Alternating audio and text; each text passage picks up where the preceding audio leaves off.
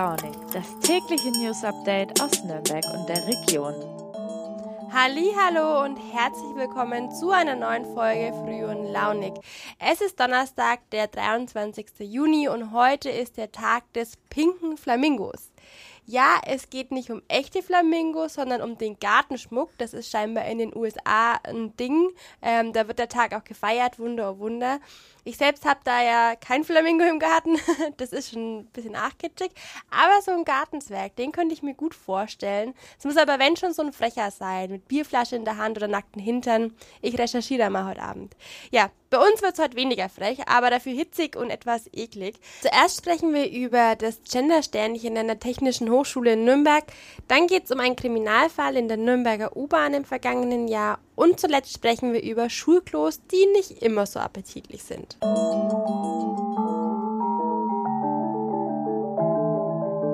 Es wird gezankt an der TH Nürnberg und zwar bereits seit Montagabend. Der Grund, die Unileitung hat einen Leitfaden für Verwendung gendersensibler Sprache herausgebracht und was da drin steht, gefällt nicht jedem Professor. Und äh, ja, ich verwende hier mal mit Absicht das Maskulinum.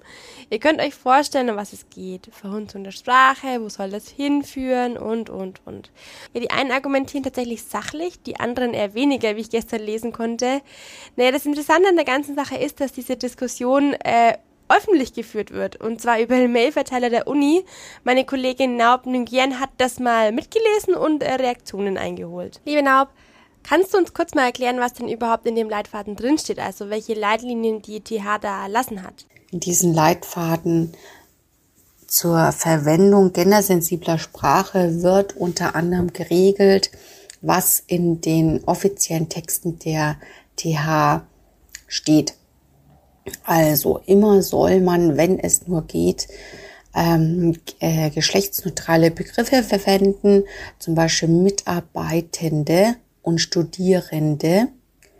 Äh, in den Fällen, in denen es nicht geht, soll auf das Gendersternchen zurückgegriffen werden.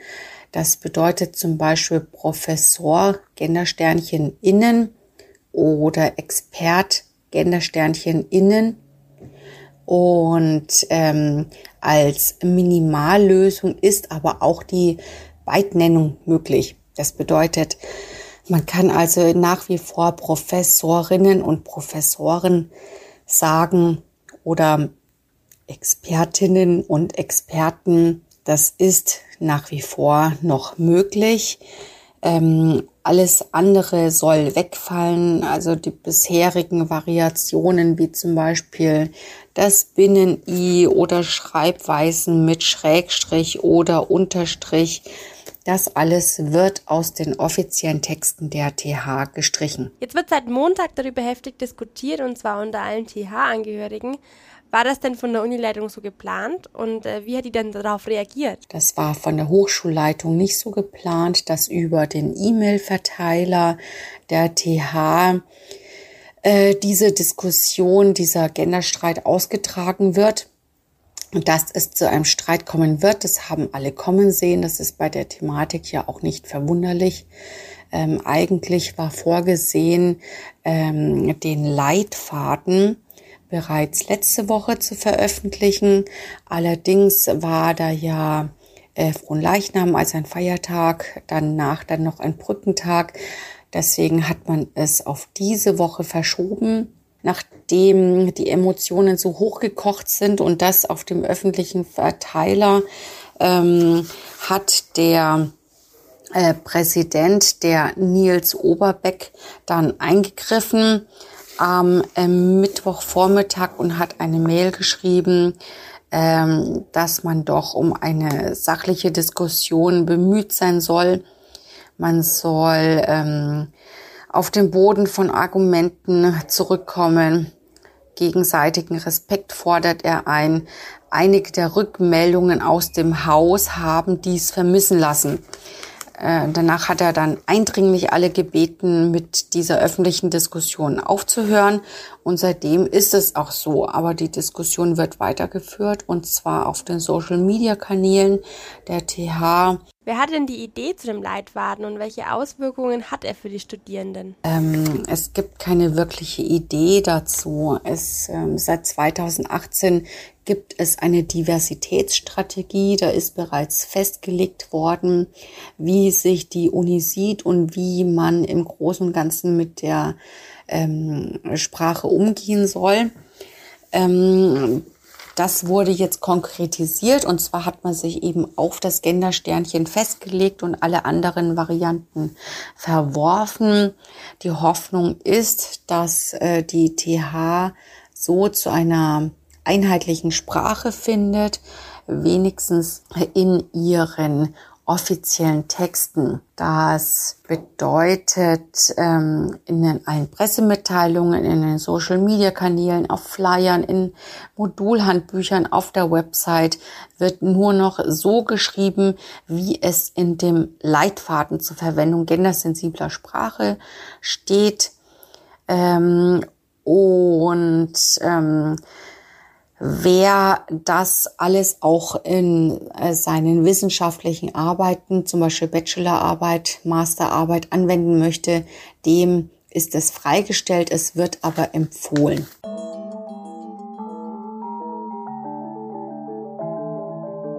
Es passierte am Abend des 20. September letzten Jahres an der Nürnberger U-Bahn-Station Rathenauplatz. Gegen 18.30 Uhr fuhr da die U2 Richtung Flughafen los und plötzlich gab es einen Riesenknall. Von außen flog da nämlich auf einmal ein Hammer durch die Scheibe und zwar mit so einer Wucht, dass er sogar an der gegenüberliegenden Fensterscheibe ähm, aufgeschlagen ist. Ja, nur ganz knapp hat das Geschoss eine 27-jährige Frau verfehlt.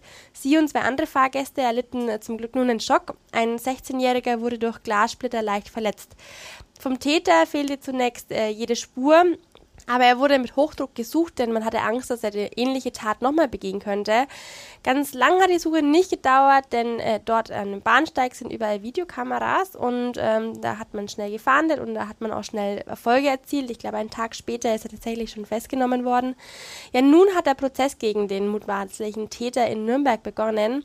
Der Tatvorwurf gegen den 47-Jährigen lautet versuchter Mord und zwar in acht Fällen. Mein Kollege, Polizeireporter Alex Brock, war beim Prozessauftakt mit dabei. Ich kenne sowas, als Reporter ist das immer ähm, ziemlich spannend, finde ich, denn zuerst hat man immer nur die Polizeimeldungen und das, was einem Zeugen erzählen. Man kennt die Tat also, aber nicht den Täter. Und vor Gericht ist es anders. Da sieht man dann plötzlich die Menschen. Man erfährt was über ihr Leben und die Vergangenheit und kann das so ein bisschen in den Kontext bringen. Naja, ähm, der mutmaßliche Hammerwerfer hat sich zum Prozessauftakt zwar selbst nicht geäußert, aber über seinen Anwalt räumt er die Tat ein. Allerdings soll er sich an die Tat selbst nicht mehr erinnern können, weil er unter Drogeneinfluss stand. Und das soll eine ganz schön heftige Mischung gewesen sein. Mit Amphetamin, Heroin und Alkohol. Ja, an dem Tag will er ziellos mit der U-Bahn in Nürnberg herumgefahren sein. In der Jackentasche hatte er die ganze Zeit diesen Hammer. Ja, laut eigener Aussage war er high und frustriert, weil er zuvor von seiner Ex-Frau, einer Ex-Freundin und der Schwester zurückgewiesen wurde. Äh, wie die Polizeiermittlungen ergeben haben, soll er auch in einem Reha-Zentrum gewesen sein und dort äh, wollte er eine Bekannte besuchen. Weil die nicht da war, war er total wütend und es kam zum Streit und schon da zertrümmerte er eine Plexiglasscheibe. Ja, dann ging seine Tour weiter, scheinbar zum Rathenauplatz. Dort hat er dann den Hammer scheinbar an der U-Bahn rausgeholt und gegen die U-Bahn geschmettert. Ja, auch wenn er selbst nichts mehr davon wissen will, die DNA-Proben am Hammer und der Jeansjacke, die dort gefunden wurde, beweisen, dass er da war. Ja, äh, jetzt ist erstmal Warten angesagt, mal gucken, wie es weitergeht. Spannend ist bei solchen Prozessen immer auch das psychologische Gutachten. Das gibt es aber meistens erst am Ende der Beweisaufnahme. Nächste Woche steht jetzt erstmal der zweite Prozesstag an und äh, bis das Urteil kommt, müssen wir aber wohl noch ein bisschen warten. Aber wie immer halten wir euch hier auf dem Laufenden.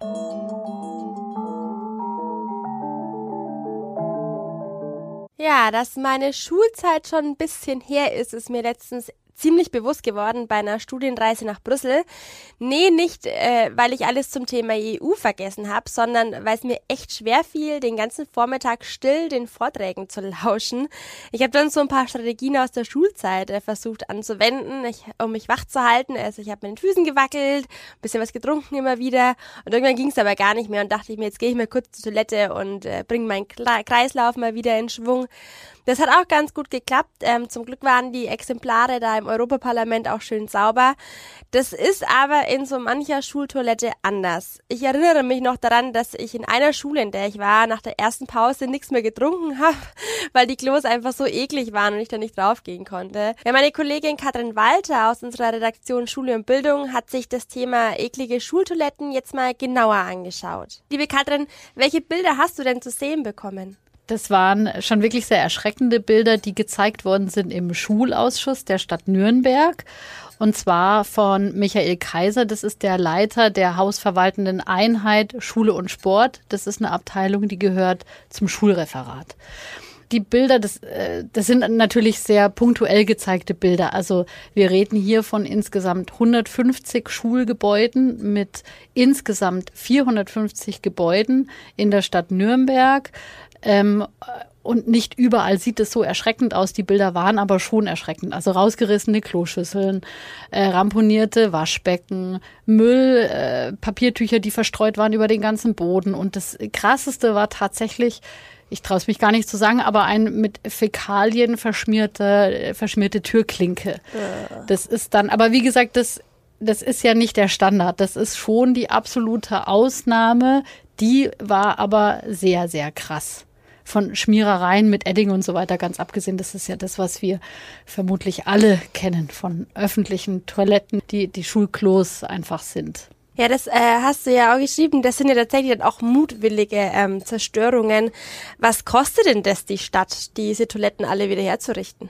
Also allein die mutwilligen Zerstörungen, also Vandalismus, ähm, Zerstörungen, Schmierereien kosten die Stadt im Jahr 2021 110.000 Euro. Okay, und ähm, jetzt gibt's ja auch so einige Toiletten, Schultoiletten, die einfach schon besonders alt sind und deswegen auch einen ziemlich schlechten Ruf haben. Wird denn da was gemacht? Ähm, da wird was gemacht äh, permanent. Also ich kann das jetzt vor allem von der Stadt Nürnberg sagen. Da gab es ein Sonderprogramm von 2010 bis 2018 mit Großsanierungsmaßnahmen. Ähm, in, in dem Sinne eines festen äh, Sonderprogramms mit einem festen Budget, das gibt's jetzt gerade im Moment nicht mehr. Aber Sanierungsmaßnahmen an den einzelnen Schulen, die werden trotzdem sukzessive weiter fortgeführt. Man muss auch wirklich sagen, dieses Problem Schultoilette ist ähm, zwei gespalten, nämlich auf der einen Seite diese bauliche äh, Situation. Wir reden hier von Schulen, die sind wirklich sehr, sehr alt. Und jetzt mal ähm, ganz direkt gesagt, wenn in den Fugen, das hat auch mal eine Fürther Schulleiterin gesagt, wenn sich in den Fugen der Urin festgesetzt hat, dann kriegt man nach Jahrzehnten der Nutzung, dann kriegt man den mit den besten Putzmitteln auch nicht mehr raus. Ähm, und auf der anderen Seite eben diese Vandalismusschäden. Teilweise bedingt sich das eine mit dem anderen. Äh, das ist die sogenannte Broken Windows Theorie, die besagt, wenn sowieso was schon ziemlich marode und kaputt ist, ist die Hemmschwelle auch sehr niedrig, da nochmal eins draufzugeben und da eben äh, einfach äh, Müll liegen zu lassen, äh, Klopapierrollen ins Klo zu stopfen, damit das Wasser überfließt und so weiter. Da ist einfach, ist die Hemmschwelle nicht mehr da. Mhm. Ähm, jetzt hast du auch eine Umfrage zu dem Thema gemacht. Was kam denn dabei raus?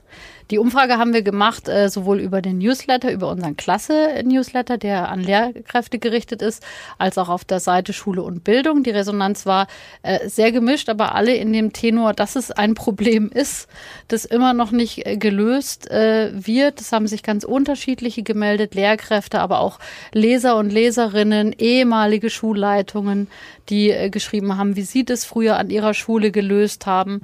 Der Tenor ist eigentlich bei allen und das hat mir auch wieder gespiegelt die ähm, Mitarbeiterin der Organisation ähm, German Toilet Organization, die sitzt in Berlin. Ähm, dass möglichst die Kinder und die Jugendlichen mit eingebunden werden sollten in äh, die Pflege der, der Örtlichkeiten in ihrer Schule. Dass quasi sowas wie Vandalismus einfach nicht mehr passiert, oder? Genau, genau. Damit man sowas verhindert, damit aus diesen diesen widerlichen Orten tatsächlich Sozialräume werden, die es ja sind. Also jeder muss, jeder hat die Bedürfnisse und die Schüler und die Schülerinnen haben natürlich auch ein Recht, dass sie da gepflegte Örtlichkeiten vorfinden. Ihnen muss natürlich beigebracht werden, ähm, nicht allen, aber halt äh, manchen, dass man die auch pfleglich behandelt. Und das schafft man am besten, wenn man sie von vornherein mit einbindet.